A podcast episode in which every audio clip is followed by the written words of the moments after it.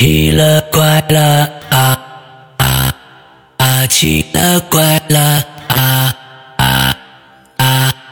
各位听众，大家好，欢迎收听《奇了怪了》，这是我们这个我阳了以后啊第一次开播。嗯，这个今天呢啊，这个直播的现场也是人头攒动啊，都想看了以后阳了老大以后是不是很阳啊？然后我们今天呢，请到了一位老嘉宾，已经来了很多次了，他呢刚刚阳，刚刚阳过。本身呢是上个星期，我们就说星期三呢就来了，但是啊，大病还未出愈。但是这个我们这位嘉宾说不行，我答应你的事儿我就必须我得完成了，我不管我怎么样啊，我我我我我我我我得来，哎，被我劝住了。现在呢，又过了一个星期，刚刚呢大家也听到他的声音了啊，在咱们没正式录之前，哎，听上去感觉不错，请我们的文艺怪咖小金跟大家打个招呼。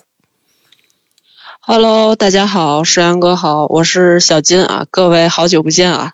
哎，嗯，小金前一段时间呢，也是被这个新冠折磨的呃咳嗽啊什么这那的啊。今天呢，嗯咱们是这样啊，最近一段时间啊，年前吧，年前也就剩小金了啊，没其他人了，年前就剩小金了。咱们分两次，以前呢，咱们都是一个晚上两个小时。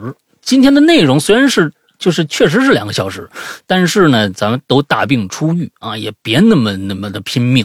今天晚上一个小时，对对对，下个星期还是星期三晚上九点，咱们再来一个小时啊！今天咱们就一个小时了，好吧？话废话不多说了，小金来吧。嗯，好，呃，这期呢就先给大家讲几个就是比较传统的，就是现代的灵异真实事件啊，哎，就是嗯，因为好长时间也不讲这类的，呃，就这类就比较现代的嗯，故事了啊，嗯，嗯，对，呃，那我就开始了。开始吧。嗯就是呢，先跟大家分享几个，就是我认识的那位道士朋友嗯，遇到的几件事儿。好，嗯，第一件事儿呢是发生在这个二零二零年的时候，嗯他当时是陪他的朋友去看这个二手房，嗯月份呢是十一月份。那天下午的时候，他说他们当时是看了三套房子，看最后一套房子的时候呢，时间是下午的四点多，呃，快五点左右了。嗯，当时这个中介呢就带着他们俩上楼，呃，这是那种就是说老楼，嗯，没有电梯，嗯呃，没有电梯的那种房子。嗯就是要看的那套房子呢是在四楼。嗯，这呃呃，这栋楼是一梯四户。嗯当时呢，他们就上楼的时候，上到这个四楼，这楼道里的这个声控灯啊是亮着的。这个房主呢是住在左手边的这个中单元，嗯，然后呢，他们就进这个屋子里就看房子去了。呃，当时那位道士小姐姐的这个朋友啊，就是对那套房子还挺满意的。他这个朋友呢，就刚要开口说话，这个时候呢，就顺势看了一眼这个道士小姐姐。嗯这个道士小姐姐就冲他摆了摆手，使了个眼色，就那意思就是说你先别着急。啊当时呢，他他这朋友呢就对这个房主说，那个我们啊回去再考虑考虑，考虑好之后呢，就电话联系。嗯说着呢，就因为时间也不早了嘛，说着呢就出门了。这个时候就天就已经黑了，就楼道里也黑了。嗯然后楼道里这是不有声控灯嘛？嗯这个时候呢，这个中介呢就咳先咳嗽了两声，但是这灯没亮。嗯嗯然后呢，他这个朋友跟这个中介，然后两个人呢就是边咳嗽边跺脚。可是呢，无论闹出多大的动静，但这个声控灯啊，它就是不亮。哎，哎，这个时候，这个时候这中介就说啊，这灯怎么老坏呀？可能是这个线路接触不良了吧。嗯然后呢，他啊就说着就把这手机拿出来了，就打开这个闪光灯，然后就说你们下楼的时候啊，注点意，扶着点那个栏杆下楼。嗯然后这时候他朋友呢也把这手机拿出来，调出来那个闪光灯，就准备这时候准备下楼了。嗯哎，嗯就在这个时候，这个道士小姐姐呢就非常非常不合时宜的说了一句：“劳烦开个灯，谢谢。”她刚说完这句话，哎，再看这个灯，啪一下亮了。哎呦，当时，嗯，就当时呢，他朋友呢就和这个中介两个人都愣住了。当时这个道士小姐就说：“你看这灯不没事了吗？咱走吧。”说着呢，这三个人啊就都下楼了。然后呢，道士小姐姐呢就先开车，先把这个这个中介先送回了店里。嗯然后呢，这个时候呢，他朋友好像是要说些什么。这个时候，道士小姐姐就开口说话了，就说：“咱俩先去吃个火锅吧，我请客。嗯”然后这个他就开车，说着开车就到了这个火锅店。嗯到了火锅店之后呢，他朋友刚要开口说话，这个时候道士小姐又说：“说啊，咱先吃饭，不着急，有什么事儿啊，等吃完饭以后咱再说。”嗯吃完饭之后呢，他朋友就问他，就说：“刚才那个看房子的时候，你冲我摆手，然后给我使了个眼色，不让我买，嗯是这个房子有问题吗嗯？”道士小姐说：“嗯，不是，房子啊没有问题，嗯，但是啊和这个楼道有关系。哦就刚才上楼的时候，对，和楼道有关系。刚才上楼的时候啊，我啊就看到这个楼道里啊有个男的倒吊在这个墙上，脸呢紧贴着这个声控灯的这个开关，哦身上呢还缠身上还缠绕着这个电线。可是呢，刚才就是咱们出门的时候，你们俩怎么跺脚、咳嗽，它都不管用，灯呢也没亮。就是当你们俩就是打开这手机的时候啊，我就看到这个男的这个脸，把这个脸转过来，冲着你跟前儿，在你跟前儿吻你那个脖子。哎呦这个房子你不能买，，OK，嗯，对你感兴趣，啊，对，就就在那儿那儿好像就是秀秀什么东西，嗯嗯，，OK 所以后来他们就没买这个房子。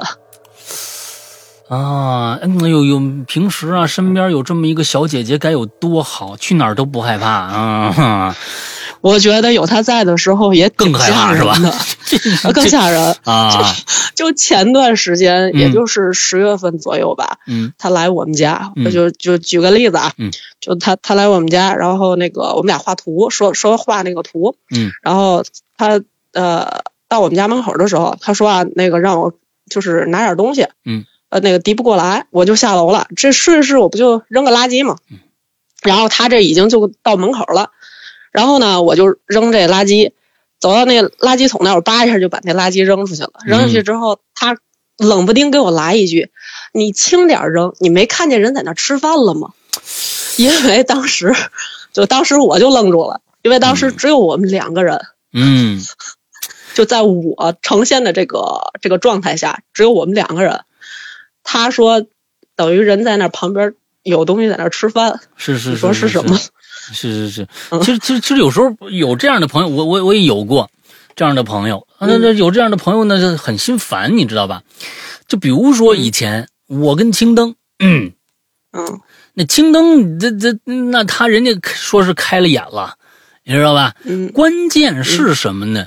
你还没办法验证，你没办法验证他说的是真的还是假的，他是跟你逗闷子呢，还真是确有其事，你这没法验证。他不是，他还真不是跟我逗闷子。嗯有的时候呢，我能看见一团气团的时候，人家看的特别具象。哦，这个东西哦，但有的时候他还真不是逗闷子，所以就是你们能互相验他证啊这个人。他这个人属于就是那种，呃，怎么说呢，神经比较大条，就冷不丁的他来这么一句，能把你吓死。哎，是啊，对对对，嗯。你你你是跟跟那个呃青灯青灯以后，我跟他，呃但凡是那什么，他说说，哎，老大，你看，哎，你别说，你别说，你别说，你你是不是看？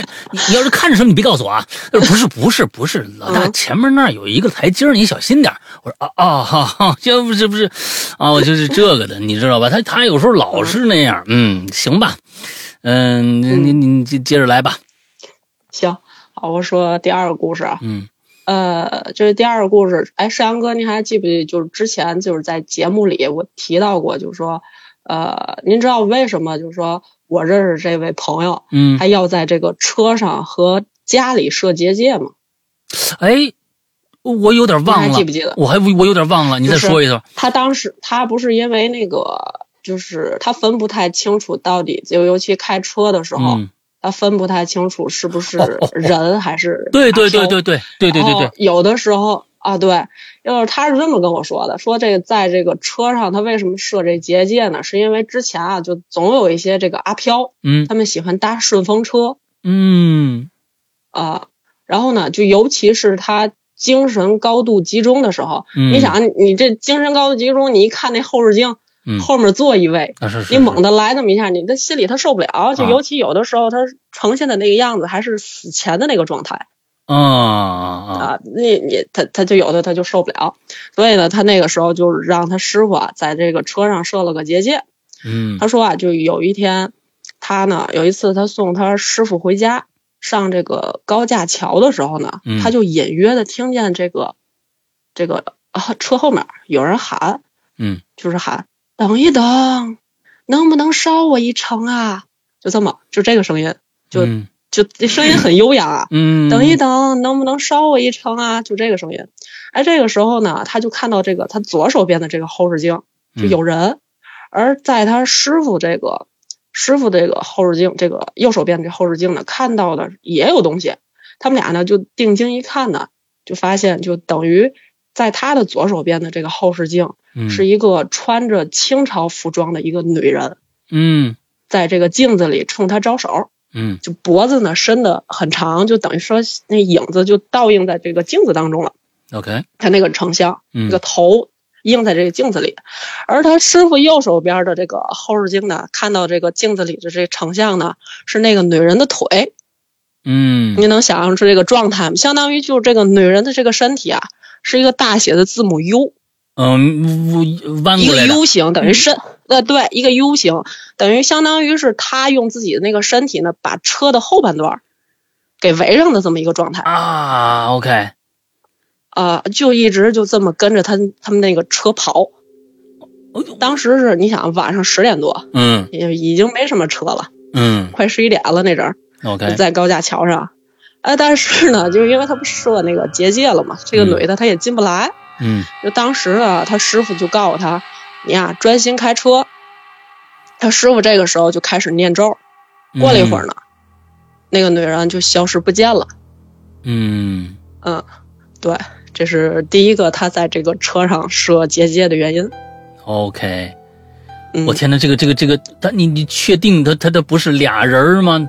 这这人也太长了。还真不是俩人。他们其实这个他们这个成像这个变化是他们可以随意拉长。我的天呐，你这这大 U 这边是头，那边是尾，不是那是脚，太可怕了。就是还特别高兴的冲他打着招呼：“你等等我呀，让我进去。还跑的倍儿快。”嗯，嗯，对，就就围着他们那个车后面跑。哎呦我天呐，嗯，好吧，嗯嗯，然后他在这个家里设结界呢，是因为有一次啊，他他说他在家里面这正画着那个漫画了嘛。嗯然后这个时候呢，晚上已呃已经是到晚上十二点多左右了。嗯他这个时候呢，正聚精会神的盯着那个电脑屏幕了。嗯，哎，您猜怎么着？他看见什么了？他他聚精会神的盯着这个电脑屏幕。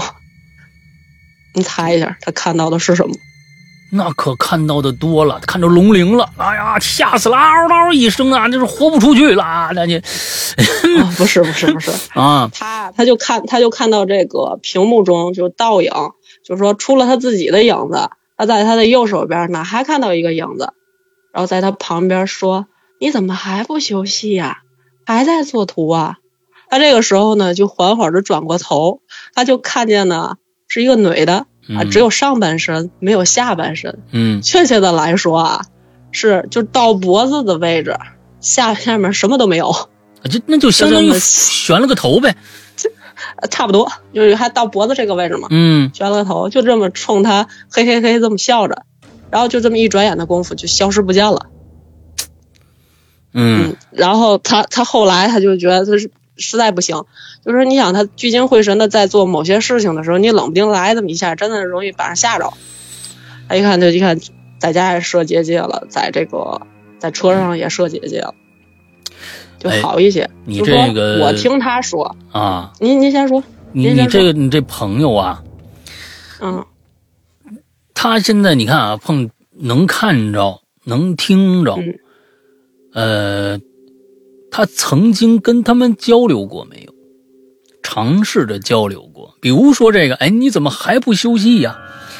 这位是明显在在在考虑他的身体状况，是个好意。他有没有跟这些就是他哎，就是说你你你是怎么怎么怎么个意思啊？你是看着我太累了呀，还是就聊过？有吗？嗯，目前来说还真没有。真没有。就是目前来说，他嗯他给我讲的这些故事里，好多都是这个一瞬间转瞬即逝，然后就消失不见了，或者是怎么样，或呃或者说是什么通过念咒啊，通过一些啊某些技能、一些手段，然后嗯让他们突然间消失。嗯嗯嗯嗯嗯啊对，可能对方的能量也没那么大，你出来一下也不容易啊，攒了两个月出来说一声话是吧？嗯。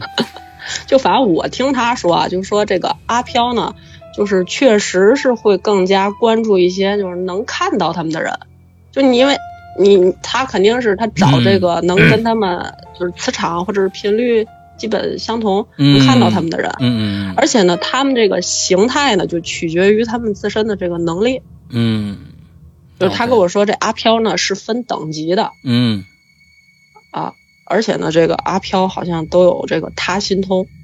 他心通是什么东西就是？他心通就是能知道就是人内心的想法。我天哪！三体人要是搞到这个，那地球就毁灭了呀！那他他征服一个鬼就 OK 了 不是他，他们确实是有他心通啊。啊！嗯哎呦我的天哪大概其！能知道，能知道人内心的想法。嗯嗯，，OK，好吧，接着来。嗯，那好这个他的这个故事呢，这三个故事我就都讲完了啊。嗯然后呢，讲我另外一位朋友的事情啊。啊嗯，这个呢，这个在讲这个故事之前呢，他问了我一个问题。嗯他就问我，他说：“你说咱们这个阳间这边的这个冥婚，在阴间那边，你说这么搞，他们他们同意吗？他们愿意吗？你说这么弄？啊，就因为之前，对，就是他问说这个，你说阳间的这个意思就是说阳间的冥婚在阴间那边，你说它合不合理？嗯嗯，然后因为就是之前之前就是我听那个我那位道士朋友说过这事儿啊，嗯他的意思就是说啊，就是咱们这边的这个冥婚，它属于封建陋习，就根本就不科学。嗯，就是，说咱们这边的人自己瞎弄。哎，其实，在阴间那边呢，他们也是喜欢自主选择，就哦是咱们这边给他们找的，人家也不乐意哎，人家那边也自由恋爱啊，啊，对，也也不是很乐意。嗯然后我说完之后呢，他说还真像你说的这样，然后呢，他就给我把这个故事给我讲了。哎，这个故事呢，啊，这个故事的时间是发生在九十年代的时候，嗯。他奶奶呢清明节回家，嗯。当时呢就在这个回这个老家，当时在这个老家住了有这么几天。有天晚上的时候呢，他奶奶去这个邻居家串门儿，嗯。在这个回来的这个路上呢，就听到有人喊喊他奶奶，就喊：“哎，老婶儿。”嗯这个时候，他奶奶呢，就是回头看看周围，哎，没发现有人。而就在这个时候呢，他奶奶就是只觉这个头嗡的一下，就嗡的一声，哎，不知道怎么回事，就突然间就晕倒在地上了，，OK，就倒地了。呃，这个时候呢，哎，家里正好有人出来倒水，好像是，哎，就看哎怎么他他奶奶怎么就晕倒了，就把他就把他奶奶就给搀进这个屋子里去了。嗯到了这个屋子里之后呢，他奶奶就醒过来了，就家里人就问他：“你刚才怎么了？怎么怎么躺地上了？没事吧？”嗯然后他奶奶就说：“我也不知道怎么回事，就躺地上了。啊，我现在没事了，那个没什么没什么问题。就当时呢，你大伙儿就也没把这事儿当回事儿嗯啊，这事儿就过去了。几天以后呢，他奶奶就回天津了。嗯，然后回到天津以后呢，就很奇怪的事情就来了。他奶奶呢，就有的时候就跟变了一个人一样。就本来他奶奶的性格呢是挺温和的这么一个人，嗯哎，但但自从就从这个呃回了老家以后，再回来就和家里面人说话，时不时的就会发脾气。嗯过后呢，再问他奶奶刚才发生的事情还记不记得？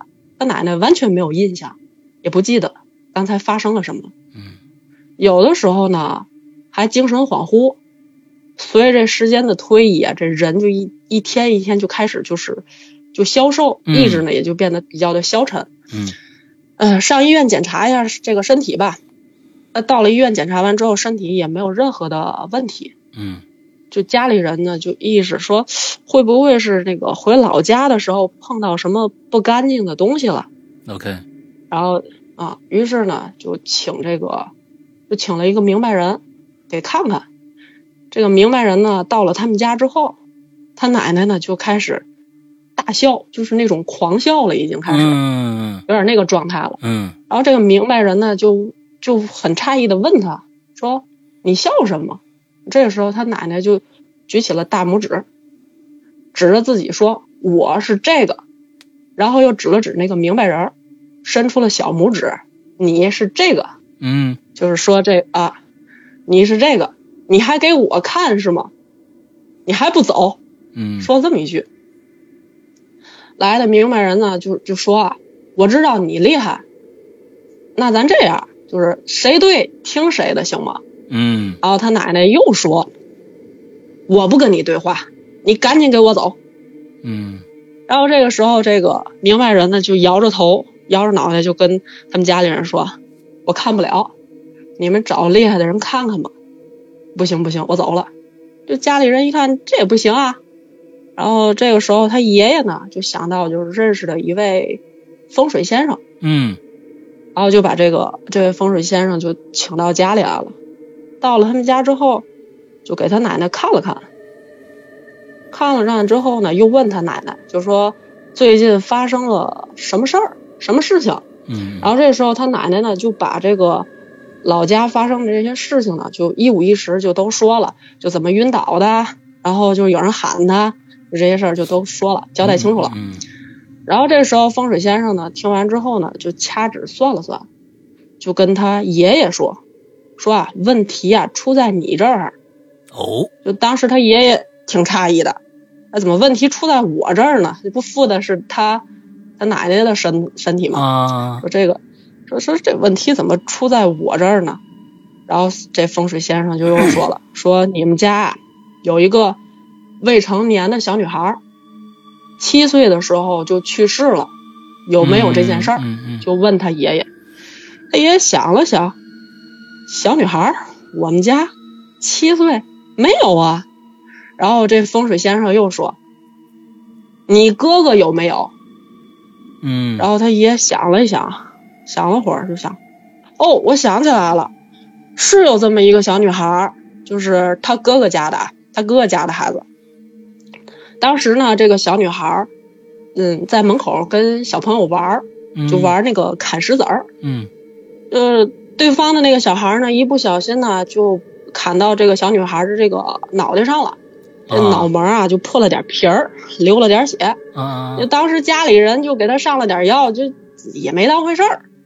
但是过了两天呢，就破伤风了，发烧，没就没也就没救过来，人呢哦就死在这上面了，啊。然后这个风水先生听完之后呢，就听完他爷爷说这些之后，就说啊你呀这么着，晚上八九点钟的时候，你在你找一个十字路口，你给他你喊你那个就是说喊着他的名字，嗯喊着这小女孩的名字，你给他多烧点纸吧，他现在急需用钱。然后当时他爷爷听完之后呢，就狠了狠心，咬了咬牙，花了一百块钱吧，嗯，买的这个烧纸和元宝纸，有那都买不。少呢。嗯呃，你想九几年吧，啊是啊，然后我就我对我当时我就问我朋友说，这个当时就是九十年代初的时候，你说这个他这一百块钱能买多少纸？然后他当时就笑了，他就说：“你想吧，当时这个肉啊两块钱，嗯两块钱一斤，然后这白菜啊几分钱一斤，嗯，你想吧，嗯这得这得买多少纸？对，他爷爷当时光这烧这纸就烧了一个多小时 哎才烧完的。嗯 然后他爷爷就说了，这比这个过年买肉都贵。嗯然后他爷爷就把这纸就都烧完了。烧完以后呢，又过了两天，嗯他奶奶呢就睡午觉。就过去啊，就是过去的那个窗户，就是那那种木头窗户，木头窗户上不都有那个挂钩嘛？嗯嗯嗯，对，就是为了开窗好打嘛，好打开、嗯啊。对，为了开窗好打开的那种挂钩。那天呢，他们家那个木头窗户是关着的。嗯然后呢，这个时候他奶奶睡着睡着觉，就听到这个木头这窗户上的这个挂钩哗啦一声，就响了一声，就哗啦一声。然后呢，他奶奶就惊醒了。当时呢，他姑姑也在，嗯，也在跟前儿，嗯。就也是听到了这个挂钩响了一下，嗯。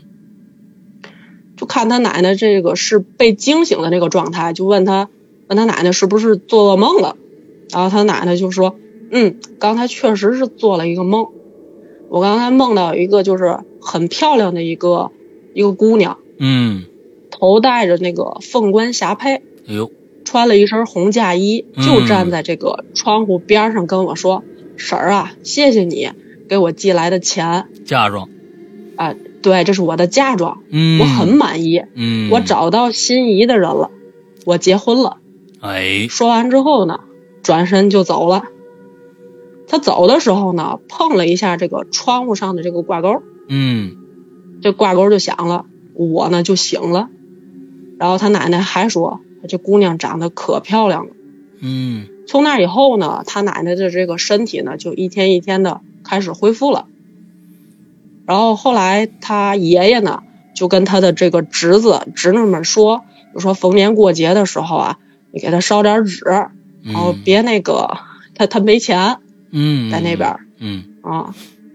后来就他们那边家里人也就照做了。所以那女孩按说是是就应该是他结婚那个年龄的，还是要要比那年龄还要大很多呀？按说你你想吧，他这他们都成老头老太太了，那个大爷当年七岁的孩子，这是过去多少年了？那这这这就没有考证了，是吧？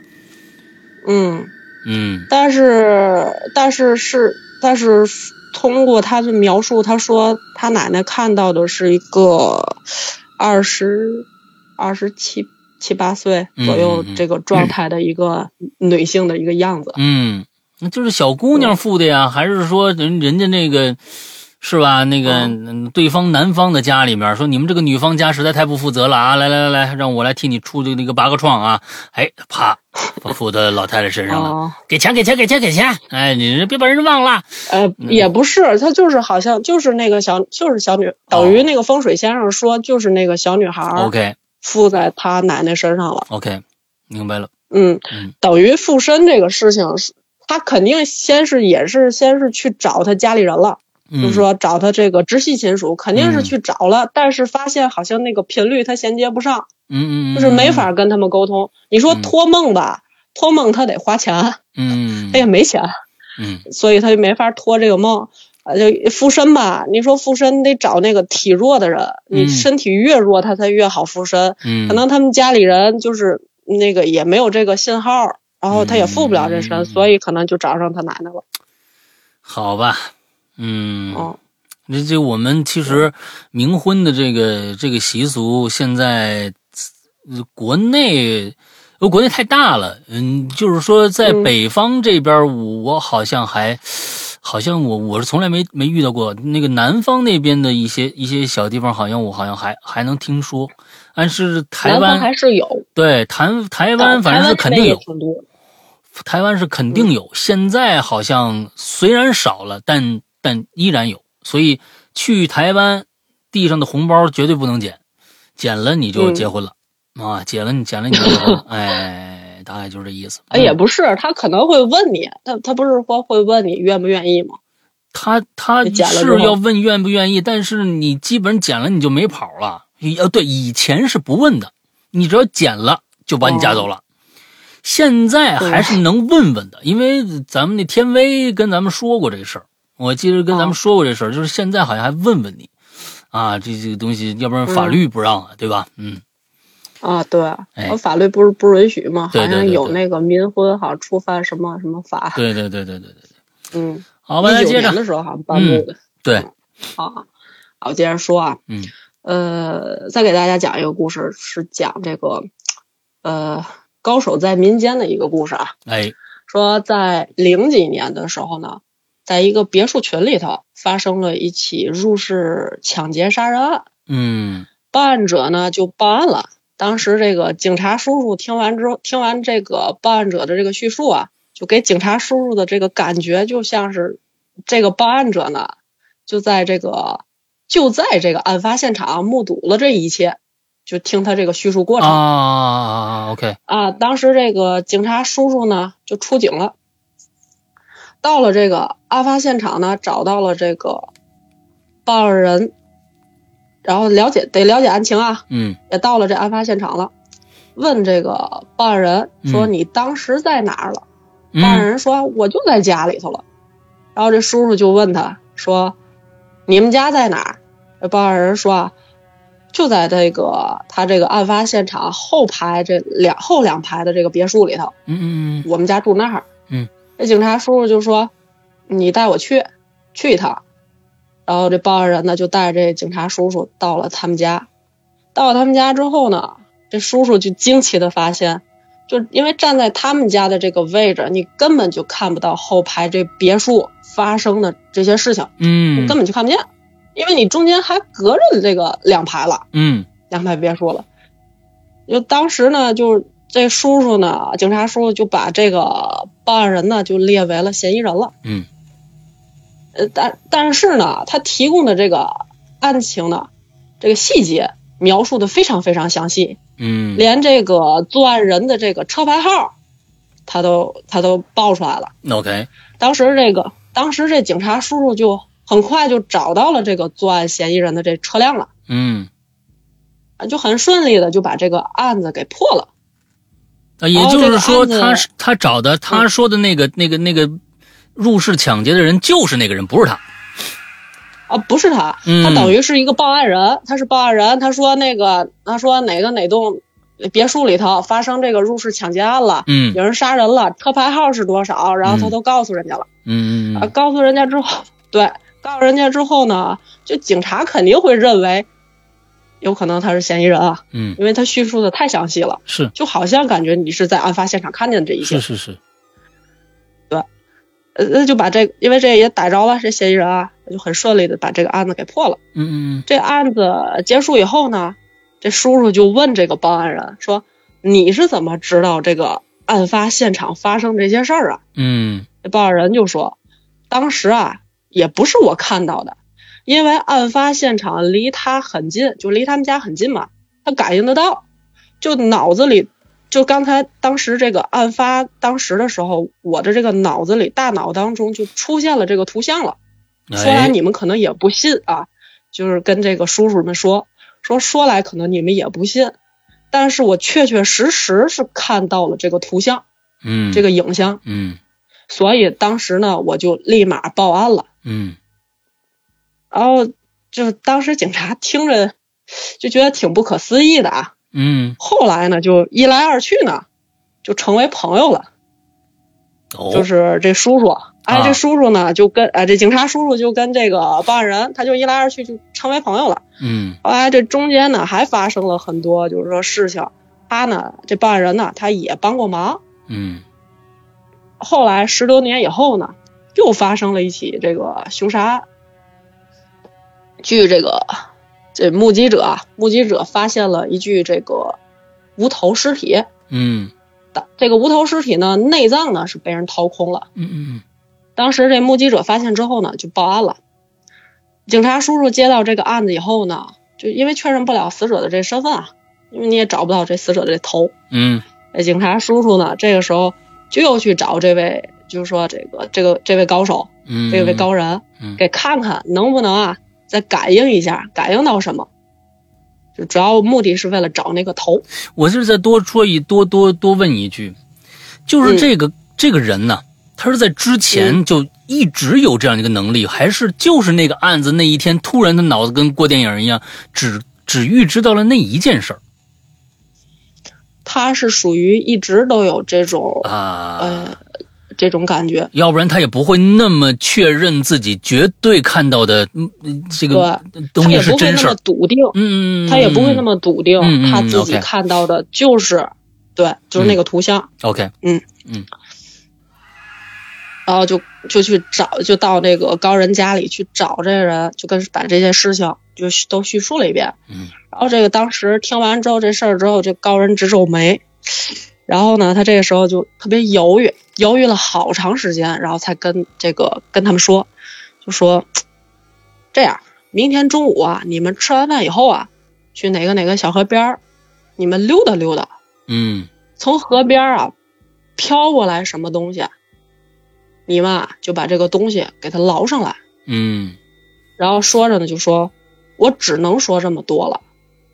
说完之后，就让这个警察叔叔们离开了，嗯他就什么话都没再说。后面嗯嗯转天中午的时候呢，就是这帮警察叔叔们都吃完饭了，就去那个他说的那个河边上就溜达去了。嗯然后呢，当时呢也带上了这个捞东西的这个家伙。嗯这个时候呢，这叔叔呢就看见从远处飘过来一个东西，走近一看呢，是一个瓜。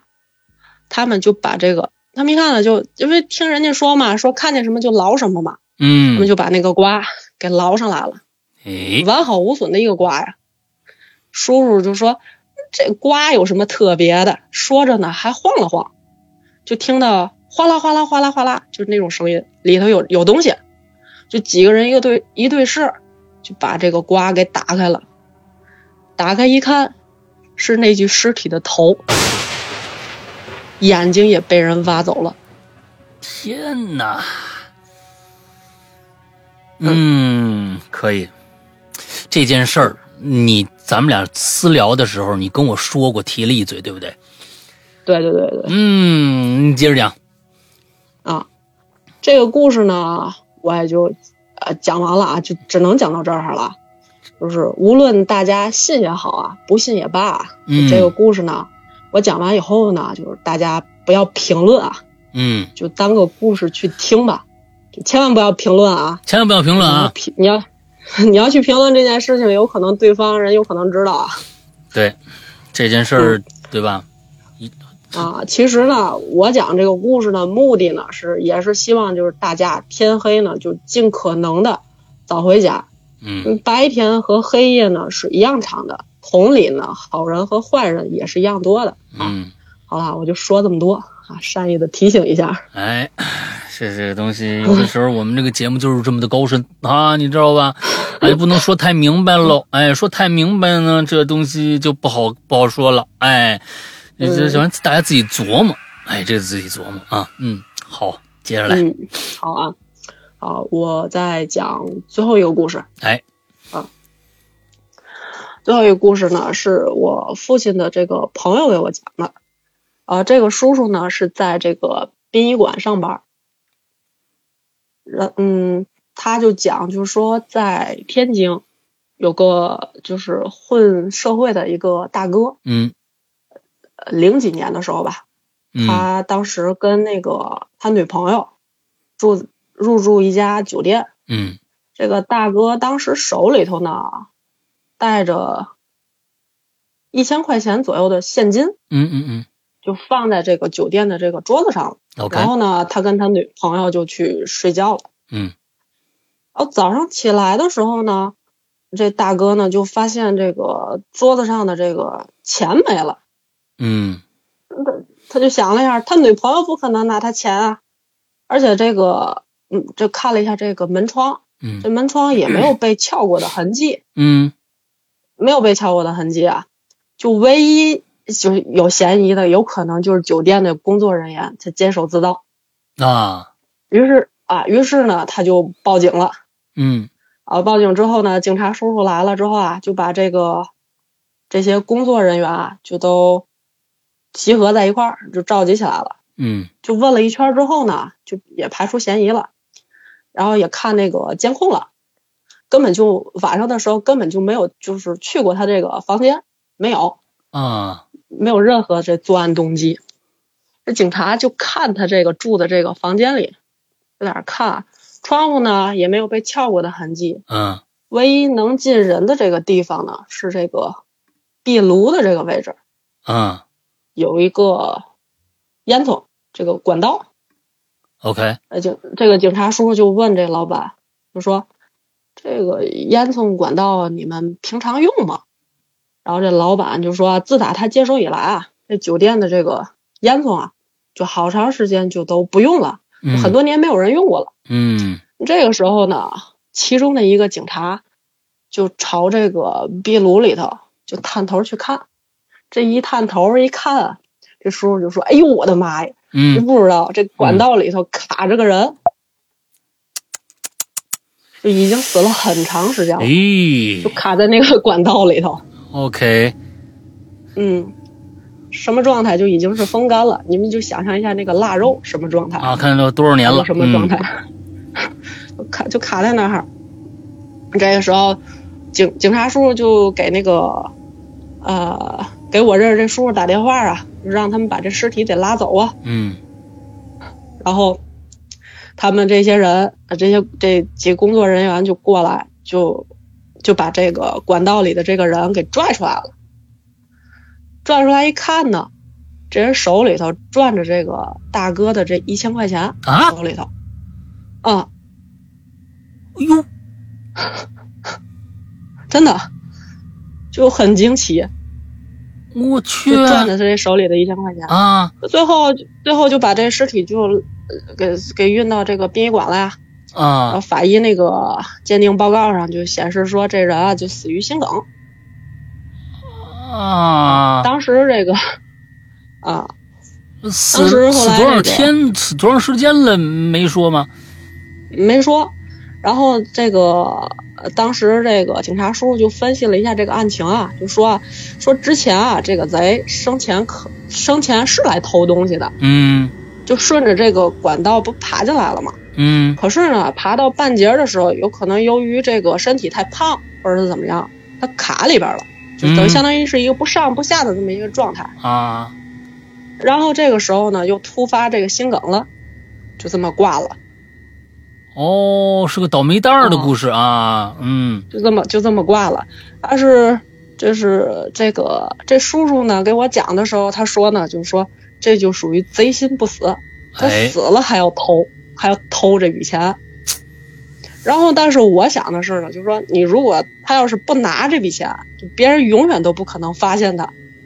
哦，对你说的没错，对，他的这个尸体呢，就你肯定是你别人不发现他，他可能他就只能在这个通风管道里头待着，嗯，没错儿，总要入土为安吧。嗯不过嗯不过呢，我细想了一下一个画面啊，就嗯当时这大哥睡着，嗯，这小偷啊偷偷的爬出了管道，哎然后拿走了这个桌上这个钱，嗯，然后就顺着这个管道又爬回去了。其实这画面也挺吓人的。是是是是是，不管他怎么着吧，他都很吓人。一个腊肉，你想想，这挂在这外面的腊肉突然活了，啊，去那儿你掏你兜去，你这个东西你不管怎么着，它它它它也很可可怕呀。对，哎呀，其实这些故事呢，可能啊都有后续，但是咱们可能呢、也没法往下讲。